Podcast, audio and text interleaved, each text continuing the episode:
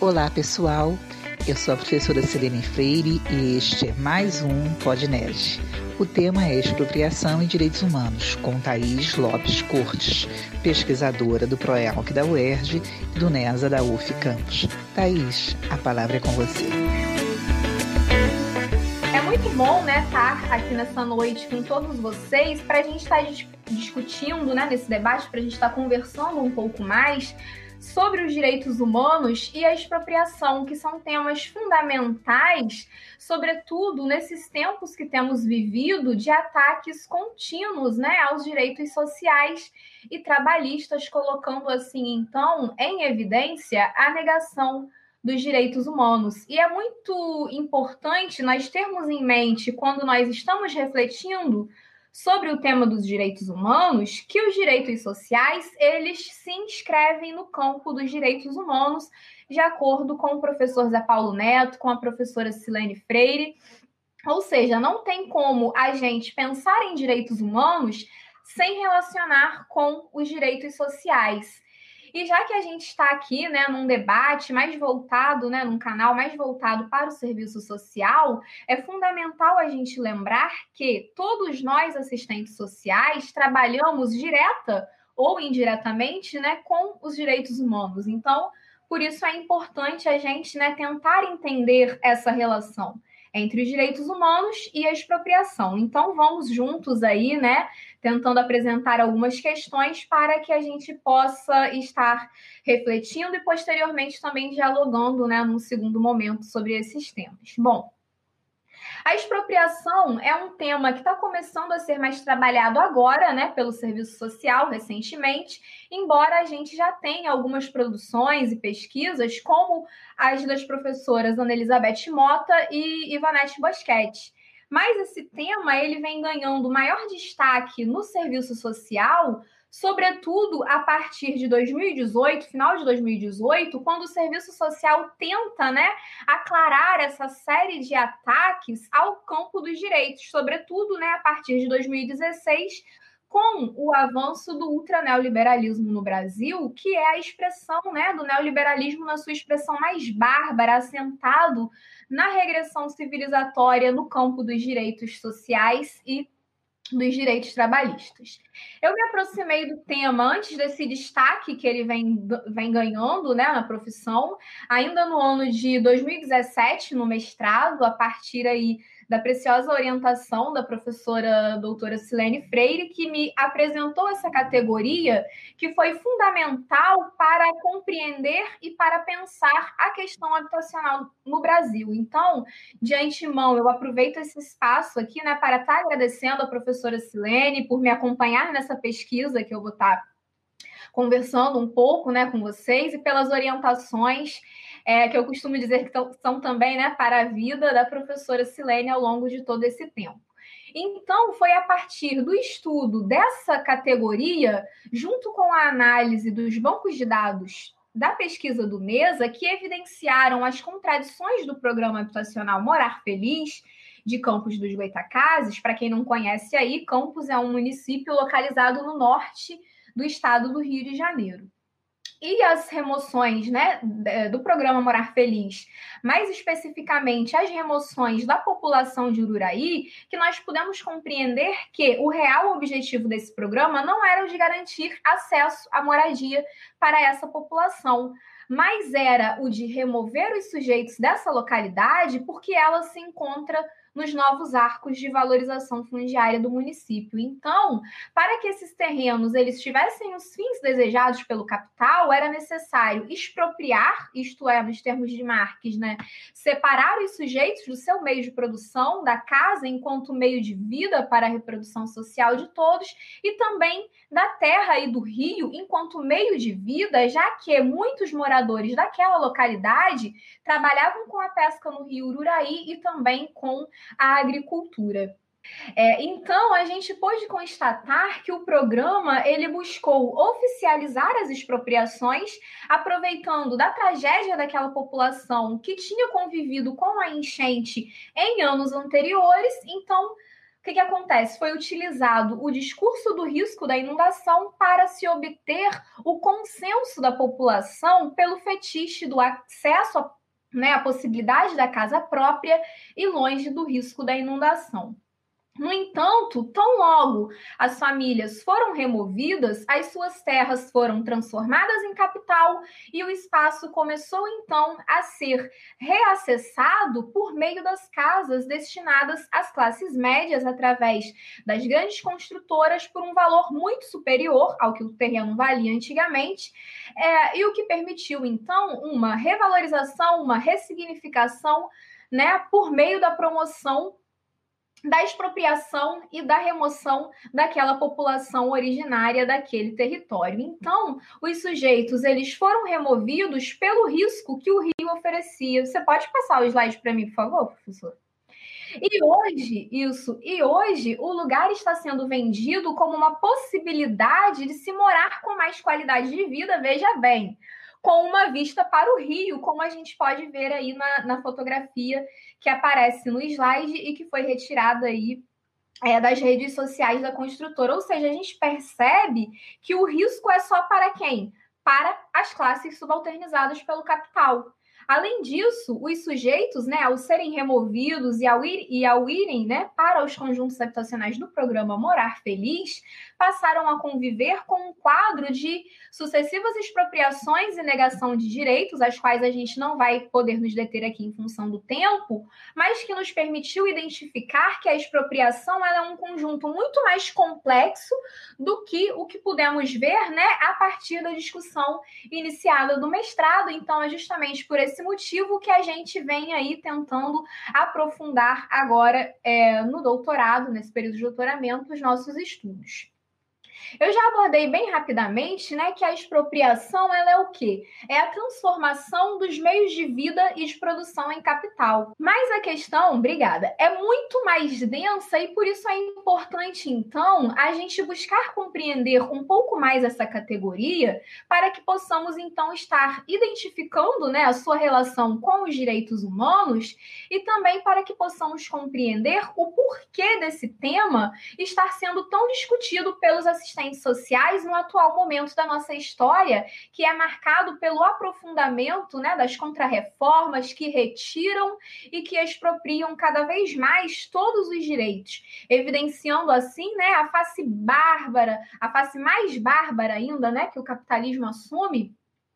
é, na qual não se pode separar avanço de destruição, conforme o professor Mesaros né, já nos escreveu. Então, a destruição ela se dá assentada nos direitos dos trabalhadores, né? como temos visto cotidianamente ao ligarmos a televisão ou a internet, por exemplo, todo dia é aquele famoso 7 a 1 para o trabalhador que sempre está aí perdendo os seus direitos. Então vamos lá, o que, que é, né, então, a expropriação? Eu acho que essa é uma pergunta que não nos quer calar nessa noite, né? Quando temos aí o tema de debate a questão da expropriação. A expropriação é uma categoria que foi trabalhada por Marx né, de forma mais detida, especialmente no capítulo 24 do livro 1 do Capital, é, denominado, né, intitulado aí por Marx como a assim chamada acumulação primitiva, quando o autor ele narra a transição da sociedade feudal para a sociedade capitalista é, em fins do século XIV e início do século XV. E nesse, né, nesse período, os camponeses eles foram separados do seu meio de produção, isto é, da terra como elemento fundamental para a satisfação das suas, das suas necessidades mais básicas, já que era por meio da relação com a terra que esses camponeses tinham acesso né, aos seus alimentos, aos remédios, enfim, daquilo que eles precisavam para sobreviver.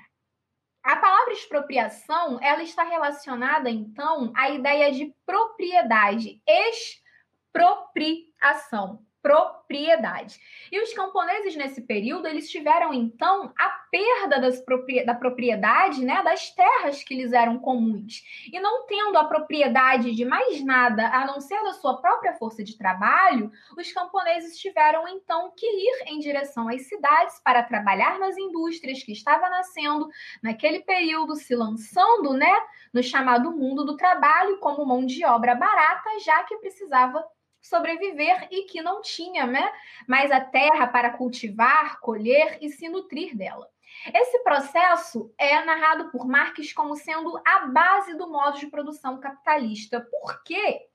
foi responsável pela criação de um proletariado inteiramente livre da terra, como diz uma expressão do Marx que eu gosto bastante, porque nos ajuda né, a compreender o grau de letalidade desses processos, quando ele diz que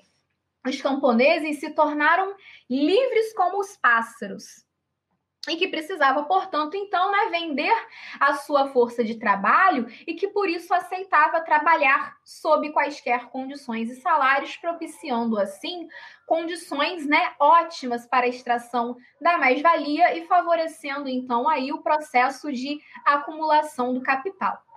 Ainda é importante a gente estar destacando que, de acordo com Marx, os camponeses eles foram expulsos da sua terra e ela foi ressignificada e ela foi reapropriada pelo capital quando passou a dar lugar às pastagens de ovelhas para a extração da lã, que era uma atividade aí altamente lucrativa e que estava em ascensão naquele período. Ou seja, capitalizou aquela terra que antes era somente para a satisfação pessoal das necessidades mais básicas né, e elementares dos camponeses, e com a expropriação, a relação com a terra passou a se dar com o objetivo da extração da mais-valia. Isso então, né, como narra aí a Virgínia Fontes, a expropriação massiva, ela é, portanto, condição social inicial meio e resultado da exploração capitalista, ou seja, ela permanece e se aprofunda. Então você pode estar se perguntando assim, Thaís, você disse que esses processos, né,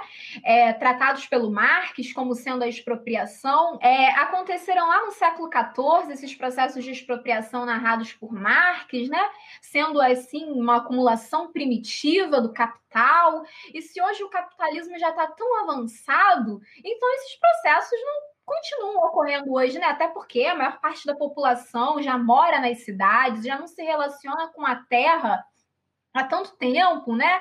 É, a gente já comumente precisa vender mesmo a nossa força de trabalho para ter como sobreviver, isso já é algo comum, já é algo né, naturalizado. Então, as expropriações ficaram no passado, né, Thaís? Não, gente, a expropriação não ficou no passado. Sabe por quê? Justamente porque a expropriação ela é a base do modo de produção capitalista, ou seja, não existe o capitalismo se não houver a exploração cada vez mais potencializada da força de trabalho.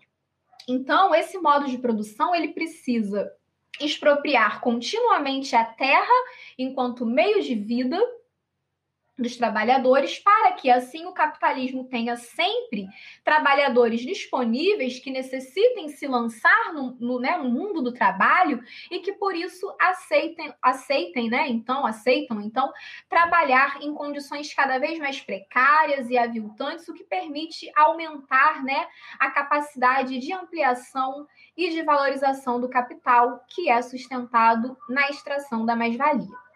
A expropriação clássica ou originária, né, que marca a separação dos trabalhadores do seu meio de produção, pode ser vista né, na nossa pesquisa de mestrado, quando muitos moradores de Ururaí trabalhavam ainda com a terra e com o rio e foram deles separados né, para atender aos interesses do capital imobiliário. Mas esses processos não ficaram só em Ururaí, que provavelmente é um lugar que você nunca né, tenha nem ouvido falar antes, né? Dessa conversa que estamos tendo aqui nessa noite. Então, eu vou, te, vou tentar né, te dar um outro exemplo que talvez você já possa até ter se lembrado enquanto eu estou aqui né, falando sobre a separação dos produtores né, do seu meio de produção. Vocês se lembram de uma frase proferida pelo atual ministro do Meio Ambiente que diz mais ou menos assim: olha, Vamos aproveitar a pandemia para passar a boiada? Vocês sabem o que, ele está querendo dizer com isso? A grosso modo, né, a nível que esse governo representa de barbárie, ele está querendo dizer assim: olha, vamos aproveitar enquanto as pessoas elas estão tentando sobreviver em meio à pandemia da Covid-19, porque assim os processos de expropriação vão ser invisibilizados, já que as pessoas estão tentando sobreviver, né? E assim eles conseguem o quê? Se apossar mais facilmente das terras dos indígenas, dos ribeirinhos do Amazonas e de todos aqueles que ainda se relacionam exclusiva ou quase exclusivamente com a terra. Deu para entender o que se quer a partir disso? Ou seja, permite-se a abertura de novos nichos de acumulação ao capital por diversas fontes. Em primeiro lugar, por. Por quê? Porque longe da terra, esses indígenas, por exemplo, eles vão precisar adquirir no mercado o que antes eles produziam. Em segundo lugar, e justamente, né, porque vão precisar acessar no mercado, eles vão aceitar trabalhar sob quaisquer condições e salários, né? Sob condições de exploração redobrada. E em terceiro lugar, e prioritariamente, porque por meio da expulsão dos povos originários, o capital vai poder dar uma nova utilidade para essa terra, ou seja, vai entregar essas terras nas mãos de quem possa dar um uso lucrativo a elas através do agronegócio, por exemplo, que foi uma das bancadas fundamentais né, para a eleição desse governo ultra neoliberal que nós temos aí no momento, que aprofunda cada vez mais a negação dos direitos, não só dos povos tradicionais, como de todos os trabalhadores brasileiros de modo geral. Então, nós podemos constatar, né, que a expropriação da terra, ela continua ocorrendo hoje, mesmo passados aí mais de seis séculos, né, das expropriações analisadas por Marx, porque a expropriação, né, como já dissemos, ela é a base do modo de produção capitalista, ou seja, a expropriação, ela é intrínseca ao modo de produção capitalista, que precisa continuamente rebaixar cada vez mais o valor da força de trabalho para assim ampliar os seus limites de extração de mais-valia. E como forma também né, de estar tá potencializando a extração da mais-valia, o capitalismo, por meio da expropriação, como vimos, busca transformar tudo quanto pode em mercadorias. Inicialmente foi em relação à terra e ao trabalho, e posteriormente foi então exigindo aí novos processos de expropriação com o objetivo de subjugar cada vez mais os trabalhadores ao capital, isto é, objetiva tornar os trabalhadores cada vez mais dependentes da venda da sua força de trabalho para ter como subsistir. Por isso, então, a expropriação ela é um fenômeno não só econômico, mas é um fenômeno social que vai aí incidir né, sobre todas as esferas da nossa vida. E para facilitar, então, a nossa compreensão, didaticamente, a professora é, da UF de Niterói, Virgínia Fontes, uma importante historiadora brasileira, vai denominar as expropriações da terra, né, da separação dos produtores dos seus meios de produção, como sendo as expropriações primárias, aquelas narradas por Marx e que continuam, né, ocorrendo hoje, como vimos. Professor, você pode passar o slide para mim? Mais outro slide. E vai identificar isso, as expropriações, obrigada contemporâneas, isto é, as expropriações dos direitos sociais, dos direitos trabalhistas, a expropriação do próprio corpo, a alienação e a privatização dos bens públicos, como sendo as expropriações secundárias, que são potencializadas no contexto de crise do capital, mais especificamente a partir da década de 1970 quando passamos a vivenciar a crise estrutural do capital. O Harvey vai datar mais especificamente né, em 1973, a partir da crise do petróleo. Então, buscando formas para superar a sua crise, o capital ele vai apagar qualquer vestígio do welfare state, né, do estado de bem-estar social, que não aconteceu no Brasil, é importante a gente lembrar isso, porque o pleno emprego e os direitos aqui, né, nunca se efetivaram e nunca se universalizaram. Inclusive, o Francisco de Oliveira vai falar para a gente que aqui nós vivemos foi um estado de mal-estar social. Passa para mim o slide, por favor, Renato. Então, dessa forma, o capitalismo mundializado exige uma reestruturação do modo de produção capitalista, né? Para conter aí a crise como uma medida anticíclica, por meio da adoção do regime de acumulação flexível, com vistas a recuperar o ciclo reprodutivo do capital, buscando então diminuir o seu tempo de giro por meio né, do salto das inovações tecnológicas, das invenções tecnológicas que reconfiguraram né, a mão de obra e o chamado mundo do trabalho, nos colocando num quadro crítico de desemprego estrutural, já que houve uma ampliação do trabalho, né, morto do trabalho realizado pelas máquinas em detrimento do trabalho vivo relacionado né, à nossa força de trabalho. E isso foi fundamental para o modo de produção capitalista, uma vez que o medo do desemprego fez com que os trabalhadores passassem a se sujeitar a condições de trabalhos cada vez mais aviltantes por meio dos trabalhos intermitentes, dos trabalhos temporários, dos subcontratos, dos trabalhos sem quaisquer tipo de vínculos. Isto é, a reestruturação permitiva, ela permitiu o quê? Permitiu o aumento da extração da mais-valia, tanto absoluta quanto relativa, o que foi importantíssimo para a expansão do capital, porque permitiu novos e ampliados processos de valorização e de realização do valor sustentados no quê? Pela erosão e pela retro, é, corrosão, né? Dos contratos de trabalho, que, como vimos, a erosão do trabalho é um processo vital para o modo de produção capitalista que só existe se houver a exploração da força de trabalho. Então, além da reestruturação produtiva, foi exigida também como uma medida anticíclica, né, como uma medida para buscar conter a crise do capital, uma reestruturação do próprio Estado por meio do aprofundamento da destruição do Estado social, que não vivemos aqui, né? Mas que foi nos expropriando e nos expoliando dos poucos direitos que havíamos né, conquistado historicamente. Então, esses processos que suprimem as condições de subsistência que antes eram assegurados pelos direitos subtraem as condições de sobrevivência da população e se constituem em processos né, de expropriação contemporânea. A oficialização desses processos né, de expropriação vai se dar mais especificamente a partir da década de 1990, com a adoção das diretrizes né, do Consenso de Washington, e isso ocorre com o objetivo de quê? Da punção do fundo público que antes era acessado pelos trabalhadores por meio das políticas sociais e que vai ser né, destinado para o capital, sendo redirecionado para o pagamento da dívida pública, para as isenções e subsídios fiscais ofertados ao capital, o que permite que os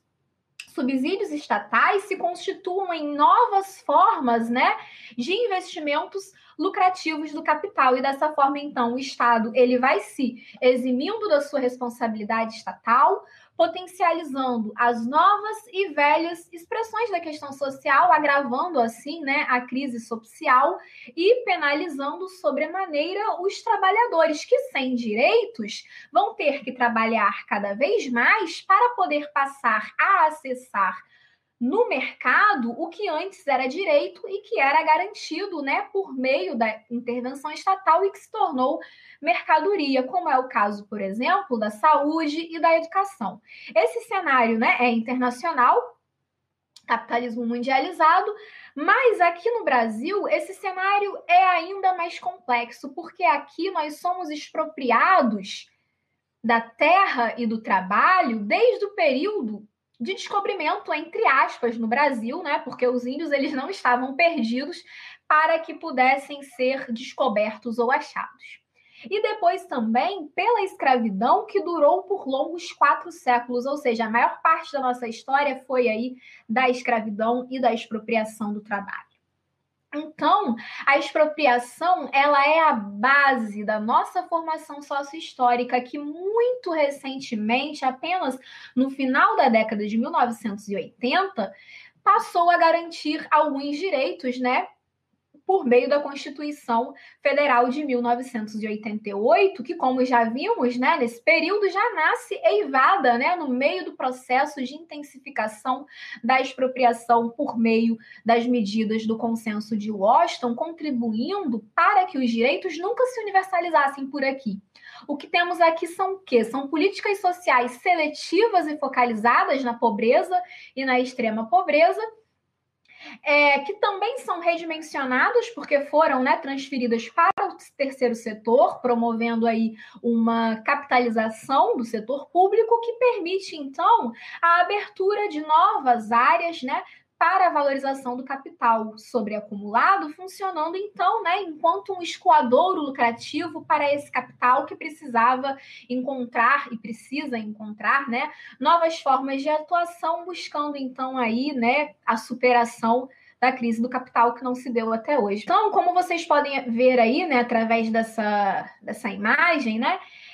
é que é através da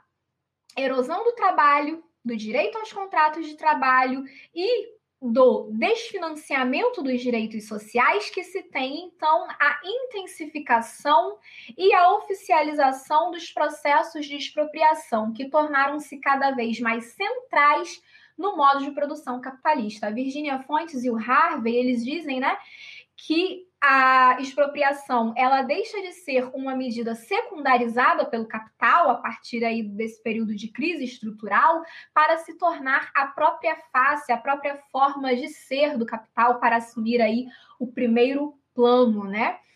Então, em momentos de crise, né, como já vimos, como por exemplo, através da expropriação dos índios,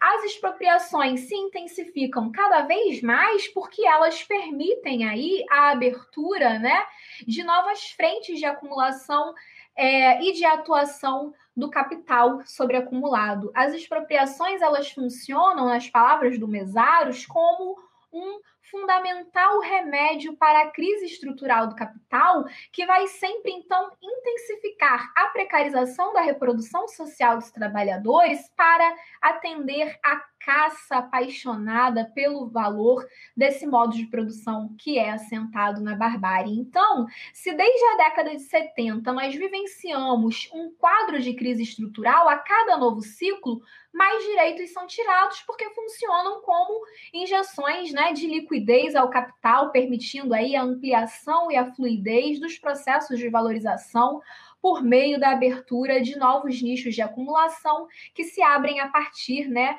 da expropriação. Então, por a força de trabalho ser a única força, o único motor que produz a mais-valia, permanentemente, então, temos aí né, o modo de produção a gente não, o modo de produção capitalista tem né, a necessidade de expropriar as terras e os direitos para favorecer a política monetária sob, sob a desgraça alheia, sob a penúria, penúria alheia, objetivando assim, então, alavancar né, o seu processo de acumulação e de centralização, o que mostra para gente né, o quão bárbaro, o quão destrutivo e sem qualquer limite civilizatório é o sócio-metabolismo do capital, como vem apresentando aí para gente o Neto e o Mesaros. Então, é em função do novo ciclo recessivo que se inicia por volta de 2007 nos Estados Unidos, com o estouro da bolha imobiliária, né? cujos resultados vão chegar no Brasil tardiamente por volta de 2014, que desde então passou-se a exigir uma série de medidas ruinosas, né, de contrarreformas dos direitos que fora iniciada né, lá na década de 90, mas que se potencializa agora para buscar diminuir os impactos da crise para a burguesia financeira. Então, se nós fôssemos citar todas as medidas avassaladoras de ataque ao fundo público e que redimensionam a intervenção estatal no enfrentamento né, das mazelas da questão social, que é aí o nosso objeto de trabalho enquanto assistentes sociais, nós passaríamos a noite toda aqui, mas esse não é o nosso objetivo, até porque está frio, também já está tarde. Então, vamos sinalizar né, algumas questões. Em primeiro lugar, a expropriação dos direitos, ela tem se dado, né, é, pela asfixia ou seja, pelo corte do orçamento fiscal, que se oficializou, por exemplo, por meio da prorrogação até 2023 da DRU, que é a desvinculação das receitas da União, e que também permitiu a ampliação de 20% para 30% do montante dos recursos né, da Seguridade Social que poderiam ser utilizados livremente pelo Estado, ou seja, que poderia ser realocado da esfera do direito para o pagamento dos encargos, né, das amortizações da dívida pública, favorecendo assim o capital. Sem contar também com a emenda constitucional número 95, conhecida né, como o novo regime fiscal, ou melhor, né, como a PEC da morte, como a PEC do fim do mundo, que congelou pelos próximos 20 anos o gasto público primário, que só será ampliado para cobrir a inflação do ano anterior, ou seja, não se considera o aumento da expectativa de vida da população brasileira nem a taxa de natalidade, mas congela-se o orçamento para retirar direitos e então, né, proteger a burguesia financiarizada nesse momento de crise para além dessas expropriações dos direitos, há também né, as expropriações dos contratos de trabalho e dos direitos de trabalho que vêm sendo atacados cada vez mais. Dentre elas aí, né, nós temos uma expressiva, né, é, expropriação pela reforma trabalhista, que alterou mais de 100 pontos da consolidação das leis trabalhistas, flexibilizando ainda mais as leis trabalhistas e ampliando, oficializando né, a terceirização, os contratos intermitentes, restringindo o acesso à justiça do trabalho, permitindo que a negociação seja direta entre empregador e empregado, e bem sabemos quem vai sair ganhando aí com essa negociação direta. Outro exemplo da expropriação para a gente é a carteira verde e amarela, que é mais uma reforma trabalhista velada, né, gente? Que, sob a justificativa do acesso ao primeiro emprego de jovens de 18 a 29 anos, retirou direitos e ampliou, então, a exploração da força desses jovens, né, a força de trabalho desses jovens, diminuindo os custos de reprodução da força de trabalho. Uma outra medida importante né, nesse sentido de expropriação foi a reforma da Previdência, que aumentou o tempo de contribuição e a idade mínima para aposentadoria. Então, dessa forma, é responsável também por diminuir o custo da força de trabalho, porque muitos trabalhadores eles passam a vida toda realizando determinada atividade. Mas quando eles chegam numa certa idade, eles não conseguem mais realizar essas atividades que passaram a vida toda executando são demitidos, precisam se reinserir novamente, né? E vão se inserir em quê?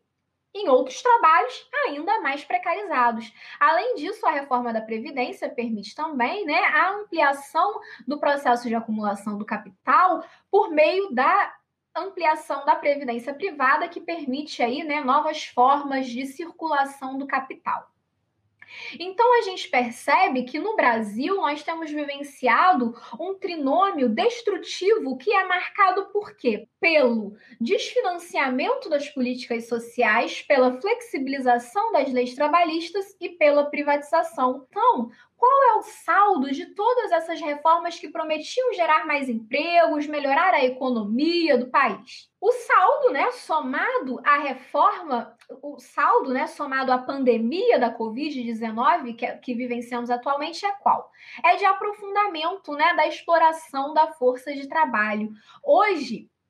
cerca de 13,3 milhões de trabalhadores estão desempregados no Brasil. E da população que está trabalhando, mais de 40% está na informalidade, ou seja, tem trabalho, mas não tem direito, não tem horas de trabalho pré-estabelecidas, não tem salários pré-estabelecidos, ou seja, é a expressão da expropriação dos contratos de trabalho nos dias atuais. E alguns autores, como a Virginia Fontes e o Ricardo Antunes, eles vêm denominando que nos encontramos hoje num novo processo de reestruturação do chamado mundo do trabalho, sendo denominado como a uberização do trabalho, né, que está ligada aí a era dos trabalhos digitais, representadas por empresas como Uber, iFood, a Rappi, que são alternativas encontradas por parcela da população para driblar o desemprego. Essas empresas, elas são chamadas, né, de economia, de empresas de economia colaborativa, na qual os trabalhadores eles têm que colaborar com os seus meios de produção. Isso é, eles precisam do carro, do celular, da internet, da mochila, da bicicleta e etc., desonerando essas empresas dos custos com os instrumentos e com os meios de trabalho que vão ficar à conta e risco do trabalhador, diminuindo então cada vez mais os seus salários. E a Uber, por exemplo, dessa forma vai concentrar aí cerca de 20 a 25% do valor da corrida sem que tenha grandes exigências para a empresa. E aí a Virginia Fontes vai nomear melhor esses processos, né, como sendo empresas da mal chamada economia colaborativa. Por quê? Porque só quem colabora é o trabalhador. Esse fenômeno, né, denominado da uberização do trabalho, é a expropriação no seu sentido mais claro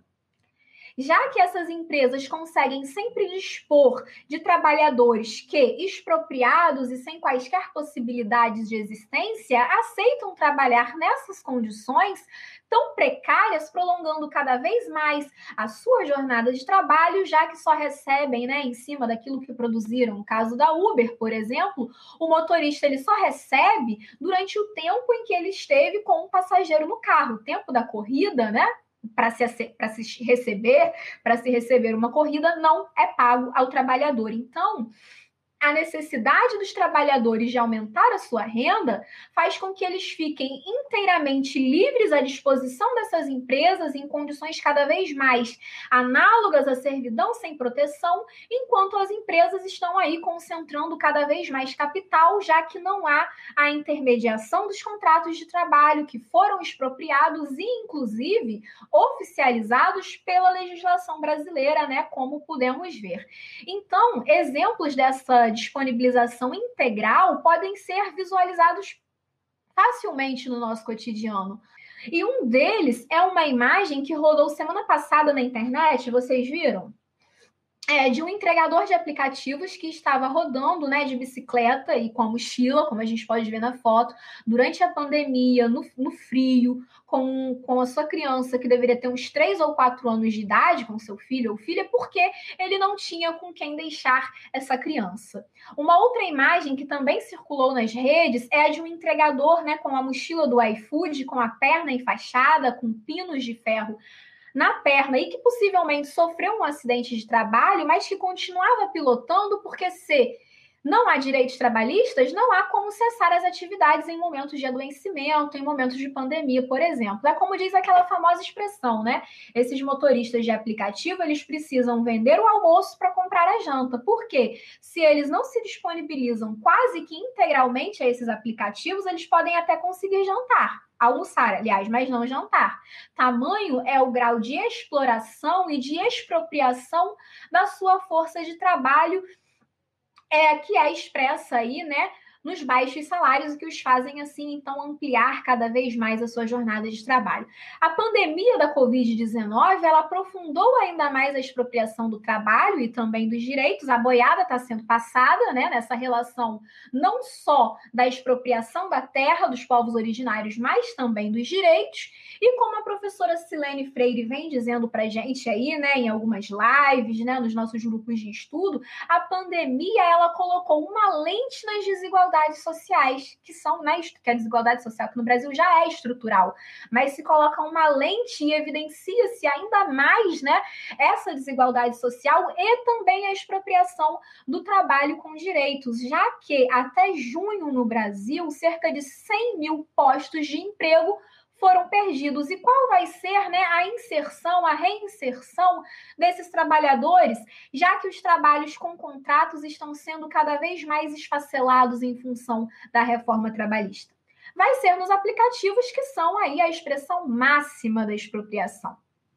E esses sujeitos, quando conseguem né, se inserir nessas situações totalmente aviltantes, ainda se encontram numa situação de privilégio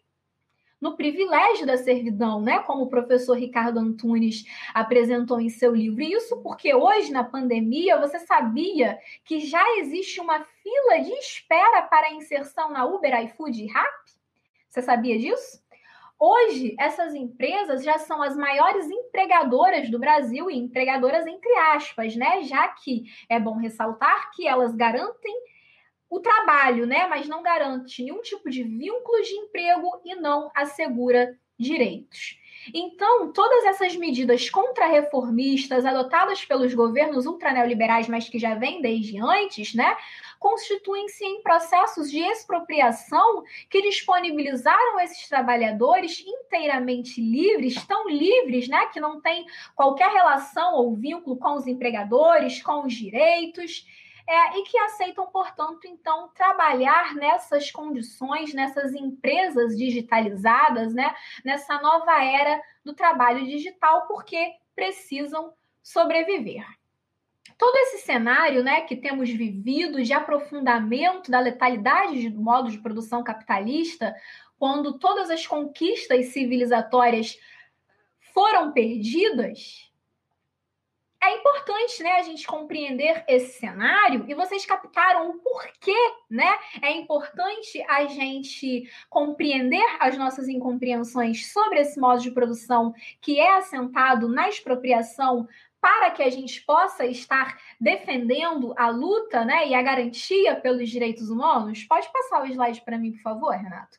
O debate sobre os direitos humanos, ele é antigo, o seu marco, né, é a Declaração Universal dos Direitos Humanos de 1948, que foi aí construída no pós Segunda Guerra Mundial, ou seja, em dezembro desse ano, completa 72 anos, mas está sob ataques até hoje, já que coloca em xeque os interesses do modo de produção capitalista, então por isso vem sendo cotidianamente negado os direitos humanos. No Brasil,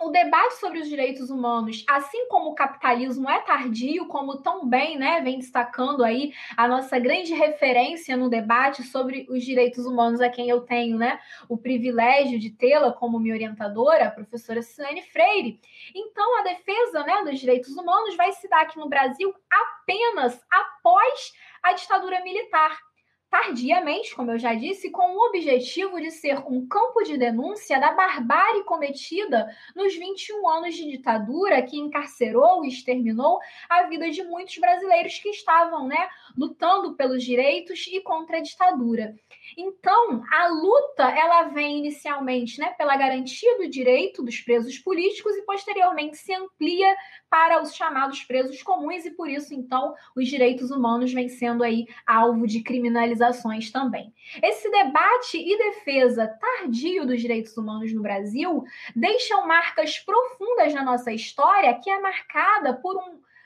né, que é atravessada por um marco de negação dos direitos dos negros, dos LGBTs, dos povos indígenas e de toda a classe trabalhadora que convive cotidianamente com derrotas, né? Como fomos buscando evidenciar, quando o que temos aqui são políticas pobres, para os pobres, porque foi somente em 1988 que nós vamos ter a instituição do Marco Positivo dos Direitos Humanos no Brasil, que foi a Constituição Federal de 1988, que se logrou, né, como nós já abordamos, num período em que os direitos já estavam sendo questionados no âmbito do capitalismo mundializado em função da crise estrutural do capital que impôs aí ataques ferrenhos no campo dos direitos sociais e trabalhistas por meio do ajuste fiscal, que aprofundou os limites, né, da universalização dos direitos aqui em nosso país. Então, nós entendemos que a realidade tem demonstrado grandes dificuldades para a efetivação dos direitos humanos, já que o capital enxerga os direitos humanos como um entrave para o seu processo de acumulação. Então, portanto, a Constituição ela garante direitos, mas a realidade nega. O atual presidente, por exemplo, ele proclama que os direitos humanos é, devem ser né, para os humanos direitos. Ou seja, ele criminaliza a luta pelos direitos humanos, mas na verdade é possível ver, né, como apresentado por Freire, que no Brasil não se tem nem direitos nem humanos, já que o acesso aos direitos é quase que divorciado dessa latitude que é marcada pela cultura do autoritarismo e os direitos são comumente acessados então pelo favor. A expropriação dos direitos sociais, então, representa para a gente o quê? A regressão e a negação dos direitos humanos. E como diz um poema do Carlos Drummond de Andrade, os lírios não nascem das leis. Então, não basta, por exemplo, nós termos a Declaração Universal dos Direitos Humanos, que no seu artigo 23 declara o direito ao trabalho, quando na realidade nós temos visto o quê? A negação do trabalho digno e a ampliação cada vez maior do trabalho precarizado. E é justamente porque a luta dos direitos humanos se trava em meio às condições, às contradições do capital, que é tão difícil garantir a sua efetivação, já que o capitalismo representa a barbárie e a barbárie é incompatível com os direitos humanos. Então, dessa forma, é fundamental a luta pelos direitos humanos, né, para que possamos estar evidenciando e fortalecendo a denúncia, né, da destruição das conquistas civilizatórias pela via da expropriação dos direitos. E é essa bandeira de luta que é capaz né, de abarcar questões tão diferentes, unificando a nossa luta pela garantia do direito até mesmo à própria vida, já que somos expropriados até do nosso próprio corpo.